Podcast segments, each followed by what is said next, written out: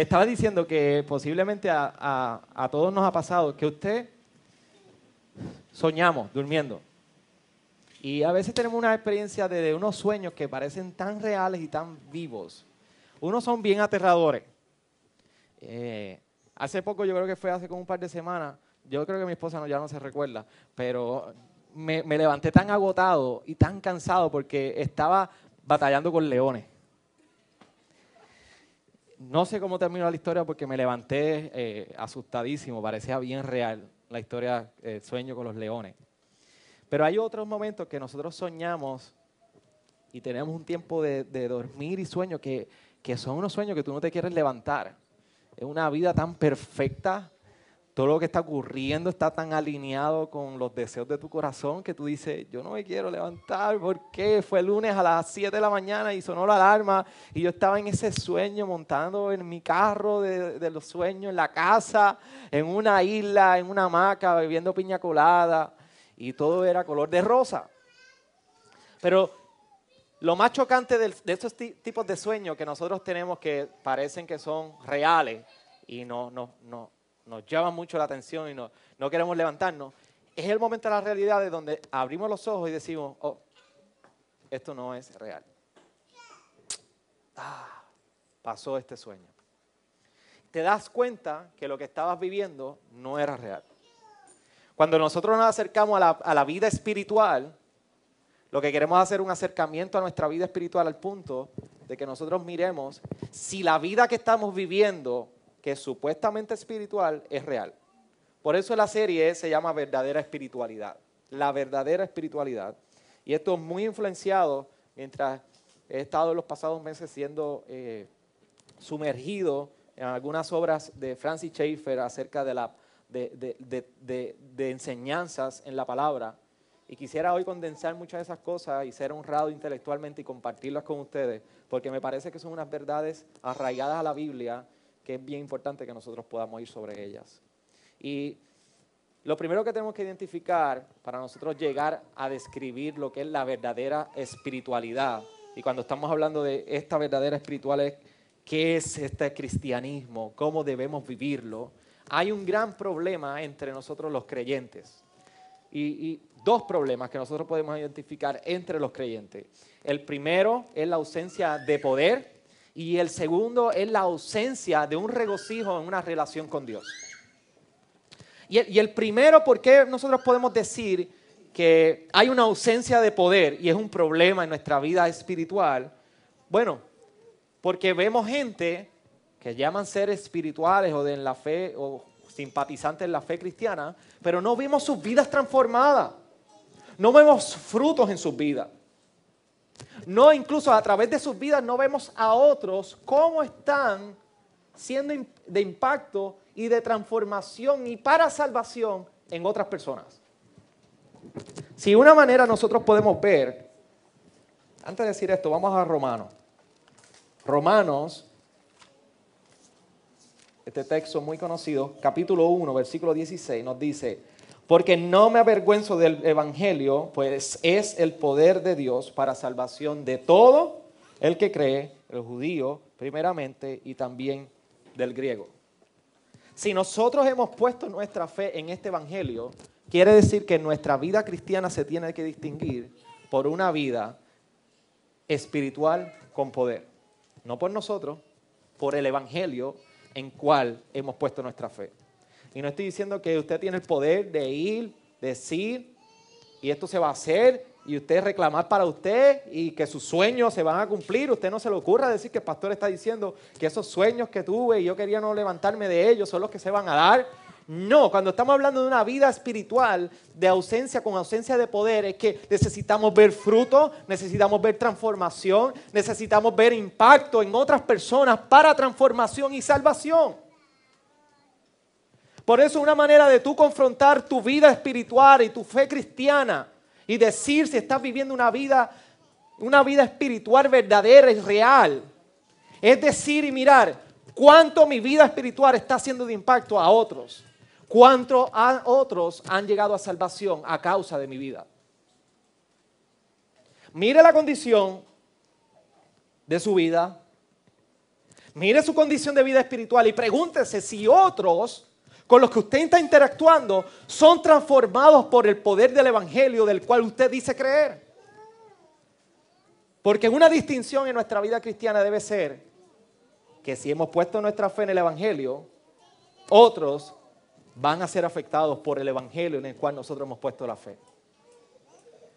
Y usted aguante hoy porque vi la pelea mientras escribía muchas cosas para hoy. Al que no sabían, había pelea de boxeo anoche.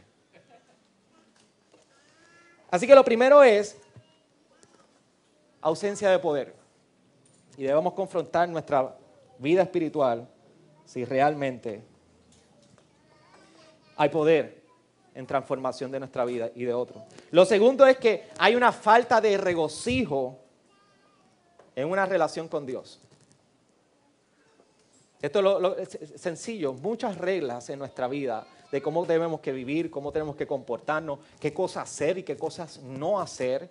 Pero realmente en ese proceso de nuestra religiosidad con Dios y de cómo caminar y cómo comportarnos de esta manera, porque es la, es la manera espiritual de vivir, nos damos cuenta que no estamos regocijándonos en una vida espiritual. No nos estamos regocijando en una relación con Dios. Viene a ser nuestra vida una carga, una pesadez. Y esto es un problema. Por eso en Romanos 14, 17, de igual manera Pablo expresó y decía, porque el reino de Dios no es comida ni bebida, sino justicia, paz y gozo en el Espíritu Santo. Si algo distingue nuestra vida espiritual y la verdadera espiritualidad es que hay un regocijo en la relación que nosotros hemos tenido y estamos teniendo con nuestro Dios. Si la vida cristiana es una pesadez para ti, tú tienes que echarle un vistazo si tú estás viviendo una verdadera vida espiritual. Y tú hablas con personas, ¿cómo tú estás? Ahí como Dios quiere. ¿Y cómo tú estás? Pues la lucha, de pie. Y todo es una pesadez, todo es como que eh, un up and down, un up and down, y no hay un regocijo en esa relación con Dios porque no hay experiencia de poder en el Evangelio y no hay un entendimiento claro de que la obra mayor que Dios puede hacer no es la que tú encuentras aquí terrenalmente en finanzas, en relaciones, en salud, etcétera. You name it, ponle el nombre que quiera. Pero este regocijo viene y lo vamos a estar hablando de saber lo que Dios ha hecho en ti que es de consecuencia eterna de que lo que ves aquí en la tierra pasa por completo. Tú le hablas de gente que dice que es cristiana y le quieres hablar de Dios y hablas de Dios, tratas de poner el tema de Dios y tú como que, no me interesa la palabra, vamos a estudiar la palabra. No hay un regocijo en la relación con Dios. Así que son estos dos problemas que nos llevan a preguntarnos, el problema de la falta de poder, el problema de una relación regocijante en Dios nos llevan a preguntarnos cuál es, qué es la verdadera espiritualidad, cómo debemos vivir la vida cristiana.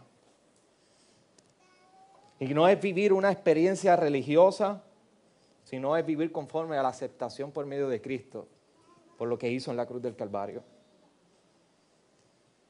La culpa que, que persigue al hombre a causa de su rebelión solamente se puede disipar no por un set de reglas, no por un listado de reglas que tú haces, es solamente por lo que Cristo hizo en la cruz. Por eso no hay manera de tú restablecer una relación con Dios si no es por lo que Cristo hizo. Tú vístete, habla, compórtate como, como tú quieras hacerlo, lo más espiritual que tú piensas que lo puedas hacer, pero nada de eso va a atribuir a tu salvación. Solamente lo que Cristo hizo en la cruz del Calvario es lo que va a restaurar tu relación con Dios. Por eso cuando entender un poquito este proceso, cuando una persona llega a la fe cristiana, lo primero que se distingue es el nuevo nacimiento. Nace de nuevo. Por eso Jesús hablaba que es necesario nacer de nuevo nacer del Espíritu. ¿Y cómo es esto nacer de nuevo? Pero la persona nace de nuevo, pero la vida cristiana no se queda en el nuevo nacimiento. La, nueva, la vida cristiana continúa después de ese nuevo nacimiento. Así que si estamos en Cristo, nosotros no estamos todo el tiempo retroactivamente pensando en el día del nuevo nacimiento. Nosotros tenemos que comenzar a caminar y hay que aprender a caminar como un creyente. Todos los que tienen hijos, el día que nació sus hijos, nació. Eso fue un evento particular, pero usted no se queda simplemente en la memoria todos los días de ese día del nacimiento. Recientemente nos llegó, eh, todavía no ha llegado aquí, pero llegó Matthew, Isaac, para complacer a Joel. Es un buen ejemplo de perseverancia, tanto estuvo hasta que le pusieron el segundo nombre. Cuando te llegue eh, en, la, en, la, en, la, planilla Hacienda Matthew Isaac, no te quejes, te van a referir a Matthew Isaac. Pero recientemente te llegó Matthew, de sorpresa. Y fue un evento sorpresivo, un nuevo nacimiento que experimentamos, pero más, Matthew no lo podemos dejar allí.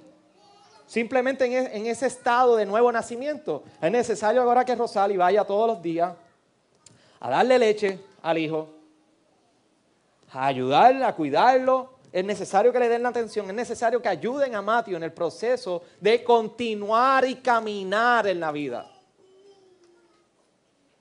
Y así sucede con el creyente, el nuevo nacimiento. Nosotros no nos quedamos en el nuevo nacimiento, es necesario que ahora el creyente aprenda a caminar, a vivir la vida cristiana. Por eso hay un proceso de santificación, donde Dios por su palabra, por su espíritu, comienza a trabajar en nosotros, a formarnos y a enseñarnos a, cómo ser conforme a la imagen del Hijo, como dice Romanos 8:29. A enseñarnos a vivir la vida cristiana. Pero uno de los problemas que tenemos es que nace una persona, se convierte una persona y una de las tendencias en nuestras iglesias es que nosotros entonces se convirtió y precisamente nosotros teníamos un libro que, le dábamos a, a, los que se han convertido y se llamaba ¿Y ahora qué pasa? Y esa es la pregunta, nazco de nuevo y ahora qué pasa. La tendencia que nosotros estamos viendo es que entonces comenzamos a tomar a estas personas que llegan al nuevo nacimiento y le decimos, pues mira, tienes que hacer esto y tienes que dejar de hacer esto. Y comienza a desarrollarse toda una expectativa que si esa persona entonces, viendo a nacido de nuevo, comienza a dejar de hacer estas cosas, es espiritual.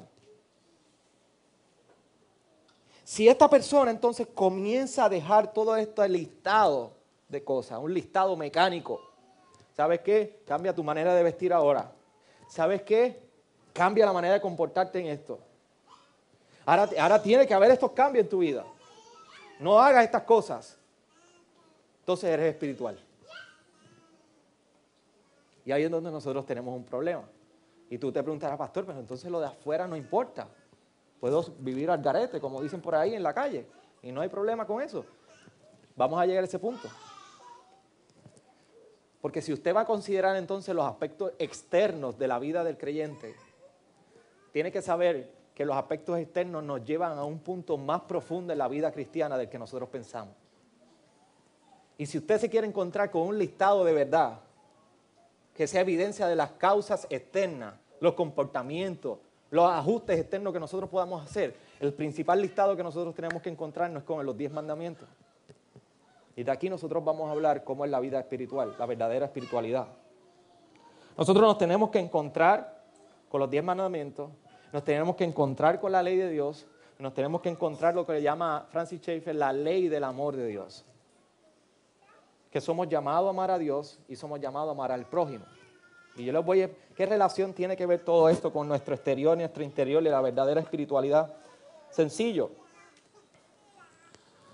Si estamos lidiando con lo exterior, estamos diciendo que lo exterior no representa la verdadera espiritualidad, pero aún así queremos insistir en, los asuntos exteriores del ser humano, entonces vamos a ir más profundo partiendo de las cosas externas, para que entendamos que la vida espiritual consiste en lo interno del corazón del hombre. Por eso cuando nosotros vamos a Éxodo capítulo 20,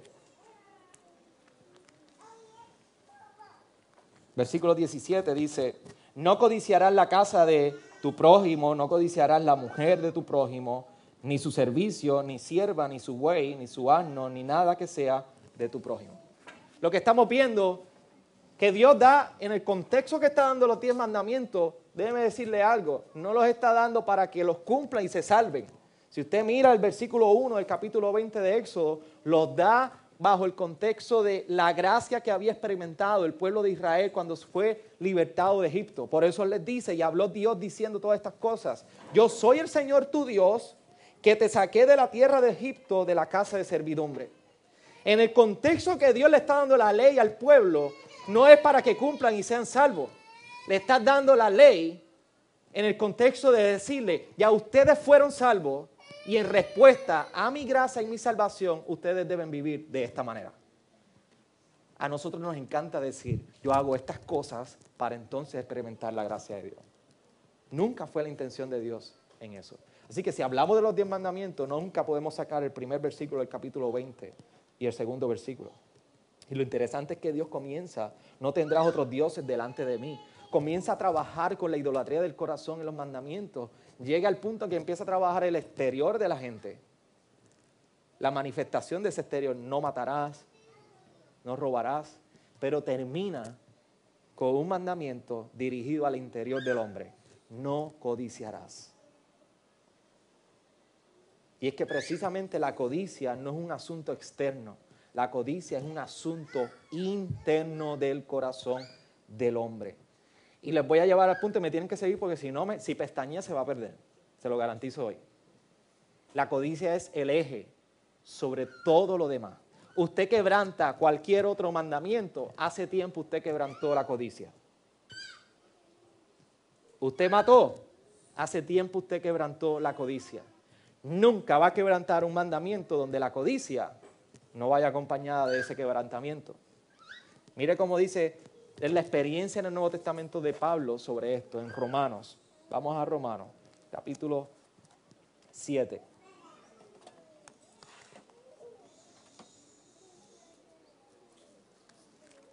Romanos capítulo 7, versículos 7 al 9 dice, ¿qué diremos entonces? ¿Es pecado la ley? De ningún modo. Al contrario, yo no hubiera llegado a conocer el pecado si no hubiera sido por medio de la ley, porque yo no hubiera sabido lo que es la codicia si la ley no hubiera dicho, no codiciarás.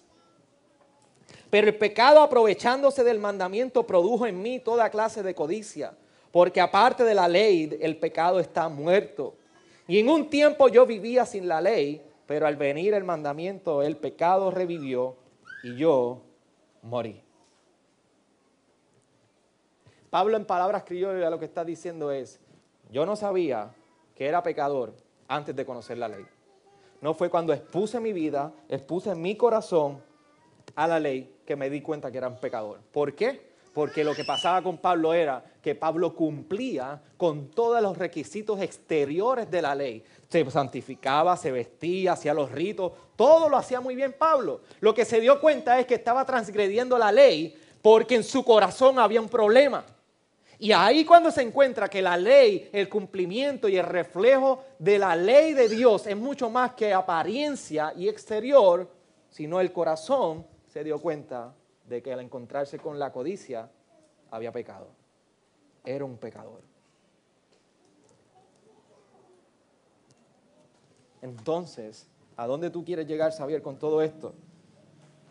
La codicia viene a ser el lado negativo de los mandamientos positivos de Dios. Cuando, cuando nosotros vamos a Mateo, capítulo 22, versículo 37, al 39, 37 al 39.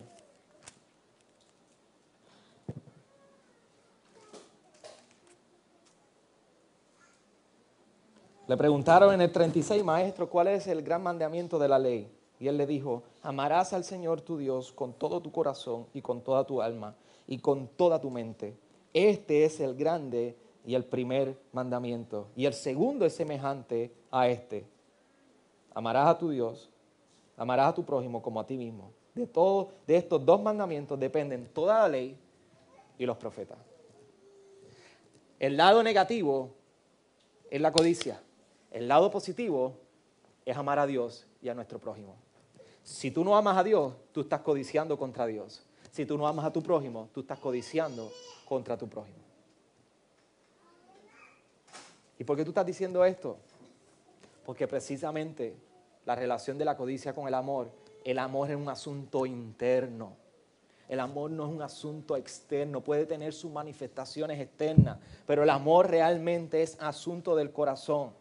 Entonces, amar a Dios con todo tu corazón, con toda tu alma, con toda tu mente, es no codiciar contra Dios. Y déme decirle algo para definir codicia, por si alguien no entiende lo que es codicia. Codicia es tener un deseo desproporcionado hacia algo o alguien, al punto que tú quieres tener eso. Es un deseo desproporcionado. Por eso hablamos de que amar a Dios es no codiciar contra Él, porque el día que entonces tú amas a otra persona, a otro Dios, otro ídolo que no es Dios, tú estás codiciando contra Dios. Por eso el día que tú no amas a tu prójimo, tú lo vas a codiciar. Lo que Él tiene, lo que Él hace, lo que Él es, lo que Él tiene. Estás pecando contra Él. Y eso lo vamos a desarrollar un poco más. Por eso entonces amar a Dios con toda tu mente, con toda tu alma, con toda tu vida, es no codiciar contra Él. Amar al prójimo es no codiciar contra Él. ¿Se dan cuenta la relación de este mandamiento? Que si lo quebrantamos, quebrantamos todos los demás. Y como mismo Jesús está atando, que si amas al Señor y amas a tu prójimo como a ti mismo, estos son los más dos grandes mandamientos y cómo esto revela un gran problema en el corazón del hombre, que no es exterior, es interior. Y vamos a desarrollar un poco más esto. Cuando nosotros trabajamos la codicia, cuando nosotros hablamos la codicia y este mandamiento en, Éxodo 20, nosotros podemos ver que la codicia y este mandamiento lo que hace es que nos llevan de rodillas a nosotros reconocer que no puede haber orgullo en nosotros por lo bien que nos comportamos, por lo bien que somos, por lo bien que hacemos las cosas, porque realmente el cumplir y el amar a Dios no es asunto externo, es interno. Podrás tener la apariencia que tú tengas de espiritualidad, pero cuando miras, todos nos confrontamos con esta gran tensión y esta batalla que es la codicia. Por lo tanto, es un enfrentamiento directo con lo que representa amar a Dios y amar a nuestro prójimo. Todos luchamos con la codicia, por lo tanto todos estamos luchando con la gran tensión de lo que es amar a Dios y amar a nuestro prójimo. Porque el día que tú codicias contra un prójimo, tú no estás amando a tu prójimo. El día que tú estás codiciando algo lo suficiente como para dejar a Dios a un lado, tú estás codiciando contra Dios. Tú no estás amando. Entonces la pregunta que debe surgir es, saber entonces cualquier deseo es pecado. Entonces, todo, cualquier deseo tiene la capacidad de convertirse en pecado. Les voy a explicar. El deseo es pecado. El deseo es pecado cuando fallamos en incluir el amor a Dios y el amor al prójimo. La prueba para esto es la siguiente. Esta es la prueba. Amar a Dios lo suficiente como para tener contentamiento. Esa es la primera prueba en torno a la espiritualidad sobre amando a Dios. La segunda, sobre el prójimo. Amar al prójimo lo suficiente como para no envidiarlo. Esa es la prueba para nosotros saber que el deseo en nosotros no se ha convertido en pecado. Vamos a desarrollar esto. Primero, amar al prójimo lo suficiente como para no envidiarlo. No aplica solamente al dinero, aplica a todo. En nuestra iglesia podemos tener ese asunto de problema por los dones que tiene un hermano, por las capacidades, por el trabajo que tiene un hermano, por sus posesiones también. Y es un deseo pecaminoso cuando llegamos al punto que podamos encontrar satisfacción ante la desgracia de un prójimo. El nivel que sea de desgracia, perdió su trabajo, no lo nombraron a X cosa, no le dieron tal posición, no hizo tal cosa, ese punto es pecado. Por eso la palabra nos hace un llamado en 1 Corintios 10, 24, cuando dice, nada, nadie busque su propio bien, sino el de su prójimo. Hay un llamado directo a que una manifestación de la verdadera espiritualidad es que buscamos el bien de nuestro prójimo.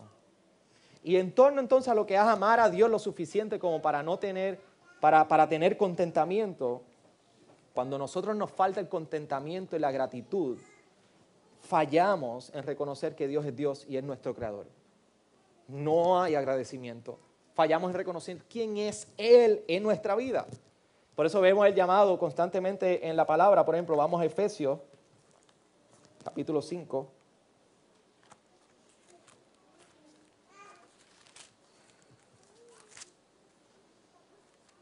Versículo 3 y 4 dice, pero que la inmoralidad y toda impureza o avaricia ni siquiera se mencionen entre vosotros como corresponde a los santos. Ni obscenidades, ni necedades, ni groserías que no son apropiadas, sino más bien acciones de gracia. Y en estos dos versículos vemos a Pablo que está mencionando una lista negra de aspectos pecaminosos y todo lo contrario a estos aspectos pecaminosos nos está diciendo que es la gratitud. Lo contrario a todo esto es la gratitud. Por eso dice, sino más bien acciones de gracias. Cuando vamos a más adelante, el versículo 20 nos dice, dando siempre gracias por todo en el nombre de nuestro Señor Jesucristo. Adiós. Así que vemos que todo lo contrario a esta vida pecaminosa es la actitud de gratitud. Realmente una vida espiritual y piadosa delante de Dios que lo ama a Él va a ser una vida que se distingue por el contentamiento, la gratitud que nosotros estemos presentando ante Dios. No en algunas cosas, en todo.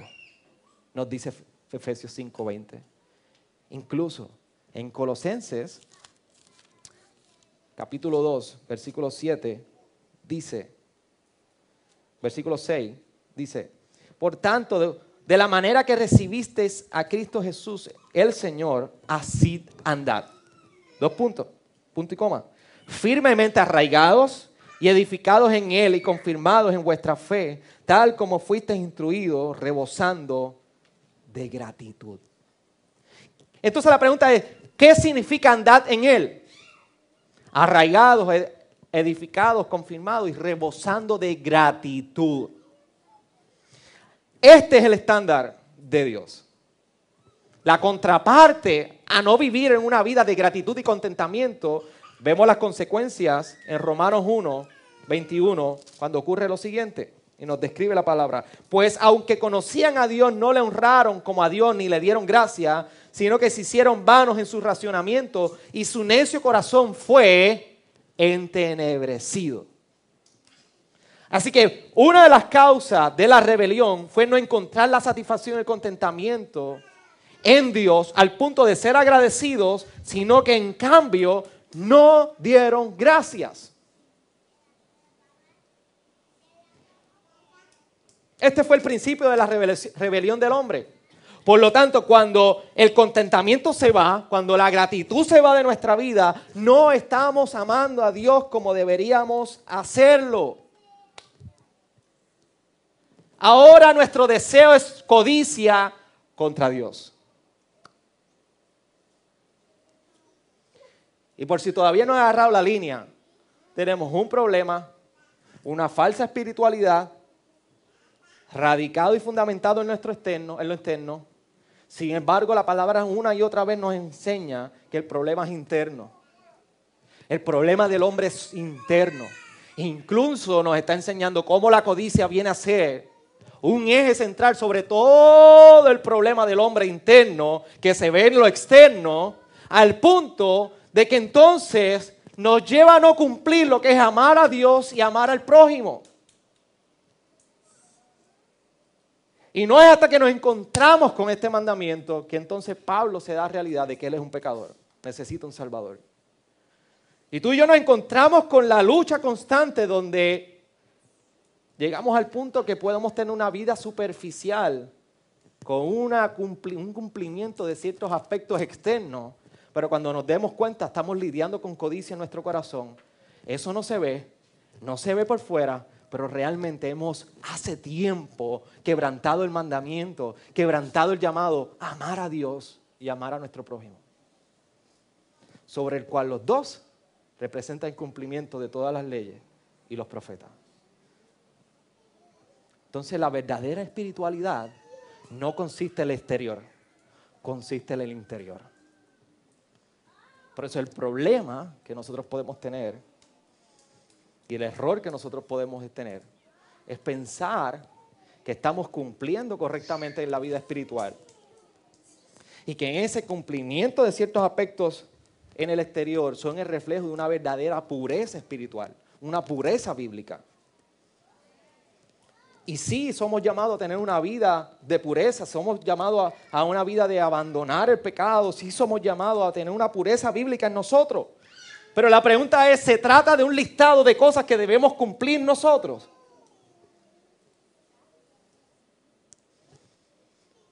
Porque la tendencia nuestra entonces es enfocarnos en nuestro exterior, enfocarnos en el cumplimiento de estos listados, mientras que la ley de Dios se va enfocando en el corazón y las actitudes del hombre. Por eso Filipenses 1:11 dice, y esto pido en oración, que vuestro amor abunde aún más y más en conocimiento verdadero y en todo discernimiento, a fin de que escojáis la mejor para que seáis puros escojáis lo mejor para que seáis puros e irreprensibles para el día de Cristo, llenos del fruto de justicia que por medio de Jesucristo, que es por medio de Jesucristo para la gloria y alabanza. ¿Cuál es el, el fin de los frutos de justicia, de los frutos de rectitud que debe que hay en nuestra vida? La gloria y la alabanza de Dios. Esta es la única razón por la cual tú y yo debemos anhelar la pureza en nuestra vida, que es mucho más que un exterior cumpliendo ciertas cosas. Y es la razón de que nosotros queremos amar a Dios sobre todas las cosas, con nuestra mente, con nuestra alma, con todo nuestro ser. Y escúchame bien, sin un verdadero amor, por Dios, no hay verdadera pureza. Lo que tú le llamas espiritualidad en tu vida no es verdadero. Te he querido llevar para que entiendas que el problema del exterior es mucho más que lo que tú ves en el exterior. Es un problema en el corazón. Es un problema de codicia, de una lucha entre amar a Dios y amar a otros ídolos, entre amar al prójimo y hacer mal al prójimo, que nos lleva a quebrantar constantemente el mandamiento de amarás a Dios, tu Dios, con toda tu mente, con todo tu corazón y con toda tu alma. Y cuando tú y yo pensamos que este, esta, esta vida superficial de apariencia es una vida de cumplimiento de, una vida espiritual, el problema que podemos tener es que le podemos llamar sana doctrina, doctrina ortodoxa en nuestra vida, a todo lo que la carne nos está impulsando a hacer. Porque es enfocado en el exterior y no enfocado en el interior. Y ahí es donde tú y yo podemos pensar que somos bíblicos, exigiendo lo que estamos exigiendo, ocultando nuestras áreas de debilidad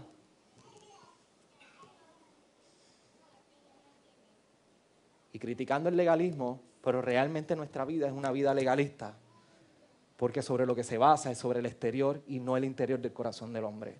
Ese es el punto más culminante, el clímax más alto, el punto más cumbre de la hipocresía de la vida cristiana. Decir que vivimos verdaderamente espiritualmente y no lo somos. Por eso cuando se trata de este asunto de la verdadera espiritualidad debemos entender que la transformación es completa y comienza en el interior del hombre. Y por si usted no lo cree, mire cómo, para ir terminando, dice Apocalipsis, en una de las cartas escritas a la iglesia de Éfeso, en el capítulo 2, el mismo Jesucristo escribiendo a la iglesia y por medio de Juan, trayendo esta revelación, dice, escribe el ángel al ángel de la iglesia en Éfeso, el que tiene las siete estrellas en su mano derecha, el que anda entre los siete candelabros de oro, dice esto. Escucha el mensaje a la iglesia de Éfeso. Yo conozco tus obras, Conozco tu fatiga y tu perseverancia y que no puedes soportar a los malos y has sometido a prueba a los que dicen ser apóstoles y no lo son y los han hallado mentirosos. Tienes perseverancias y has sufrido por mi nombre y no has desmayado.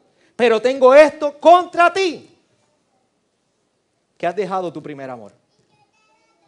Recuerda, por tanto, de dónde has caído y arrepiéntete.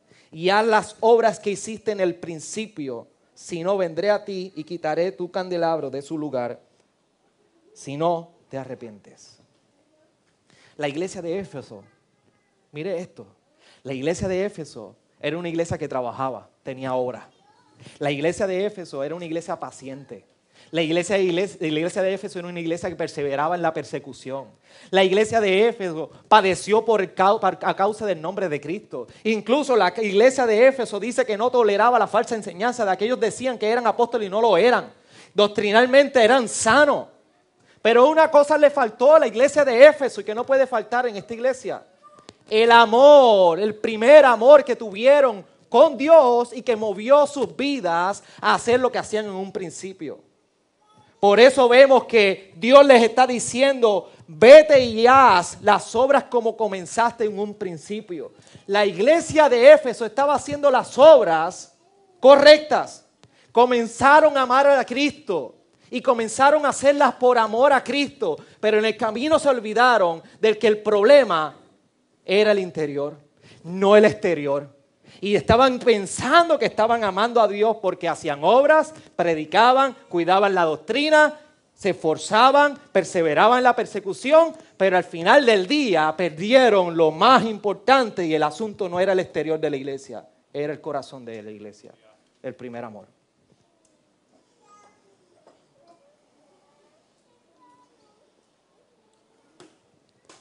Y esta iglesia debe entender que aquí perseveraremos, aquí cuidaremos la doctrina, aquí hablaremos la doctrina, pero si nosotros, nuestras palabras, nuestras acciones no van acompañadas en nuestro interior por un amor a Dios sobre todas las cosas, estamos igual que la iglesia de Éfeso. con una buena representación, con un buen conocimiento, con una buena articulación de nuestra doctrina, incluso con las puertas bien cerraditas para cuidar que no entren los lobos a este lugar, pero al final del día somos una iglesia tan fría como la iglesia que no tiene el verdadero evangelio. Por eso el motivo principal aceptable para Dios en la verdadera espiritualidad no es las obras que nosotros hacemos, es el amor a Él. Simplemente lo que vemos en el exterior es una manifestación de lo que realmente está en el corazón del hombre. Y lo repito, solamente lo que vemos en el exterior es una manifestación de lo que está en el corazón del hombre. Cuando vemos un hombre que roba, hace tiempo en su corazón había codiciado. Cuando vemos un hombre que mata, hace tiempo en su corazón había quebrantado con la codicia. Solo hay un motivo final que es aceptable para Dios. Es este nuestro amor por Él. De eso se trata la verdadera espiritualidad en nosotros. ¿Qué tal si oramos?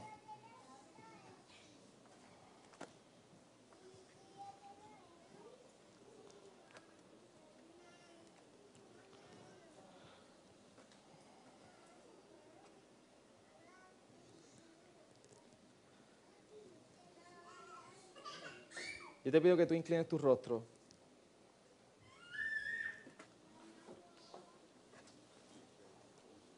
Podamos reflexionar un momento.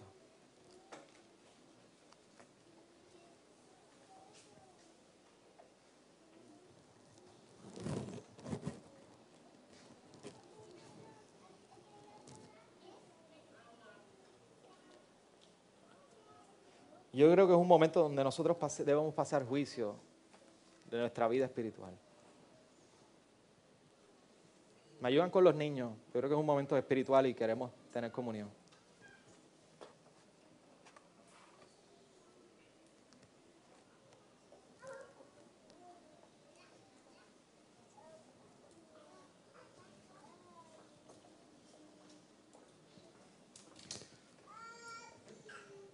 Yo creo que es necesario que nosotros como iglesia nos evaluemos a la luz de la palabra y miremos la condición de nuestro interior. ¿En qué está consistiendo mi vida cristiana?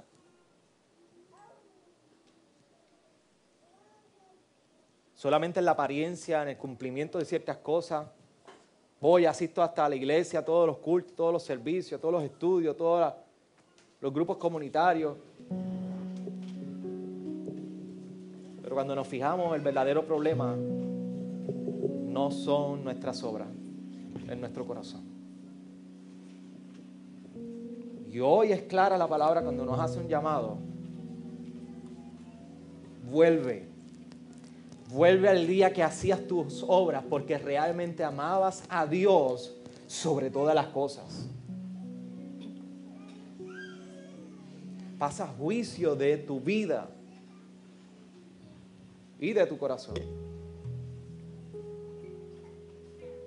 Porque hasta que Dios no comience a ser precisamente Dios en nuestra vida, todo lo demás que estemos haciendo, todo lo demás que estamos viviendo es apariencia. Vana religiosidad, religiosidad vacía, religiosidad sin sentido, religiosidad sin poder, religiosidad sin un regocijo en la relación con Dios. No hay manera de manifestar poder en nuestra vida para salvación a otros. No hay manera de regocijarnos en la salvación y en la relación con Dios si nuestra vida no tiene como prioridad amarle sobre todas las cosas.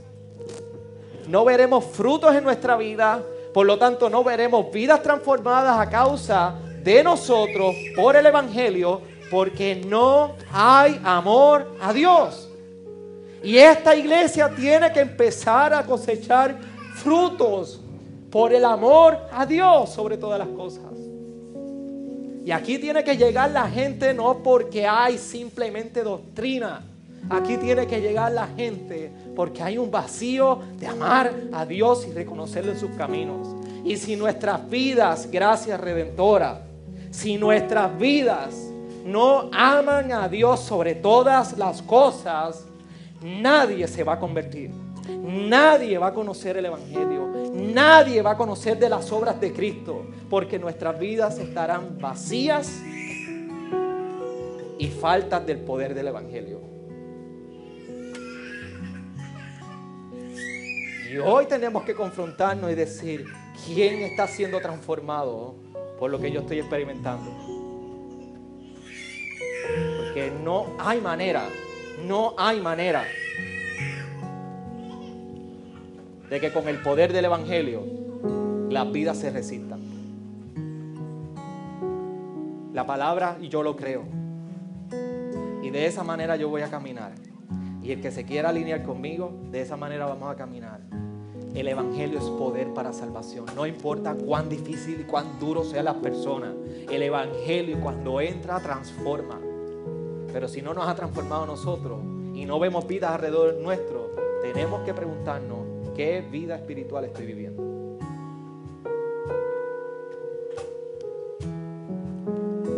Y hoy nos tomaremos un tiempo más batallando, luchando con nuestro corazón delante de Dios. Pero hoy es el día que hemos sacado para nosotros alinear todo, todo lo que somos, todo lo que vivimos, todo lo que sentimos con su palabra.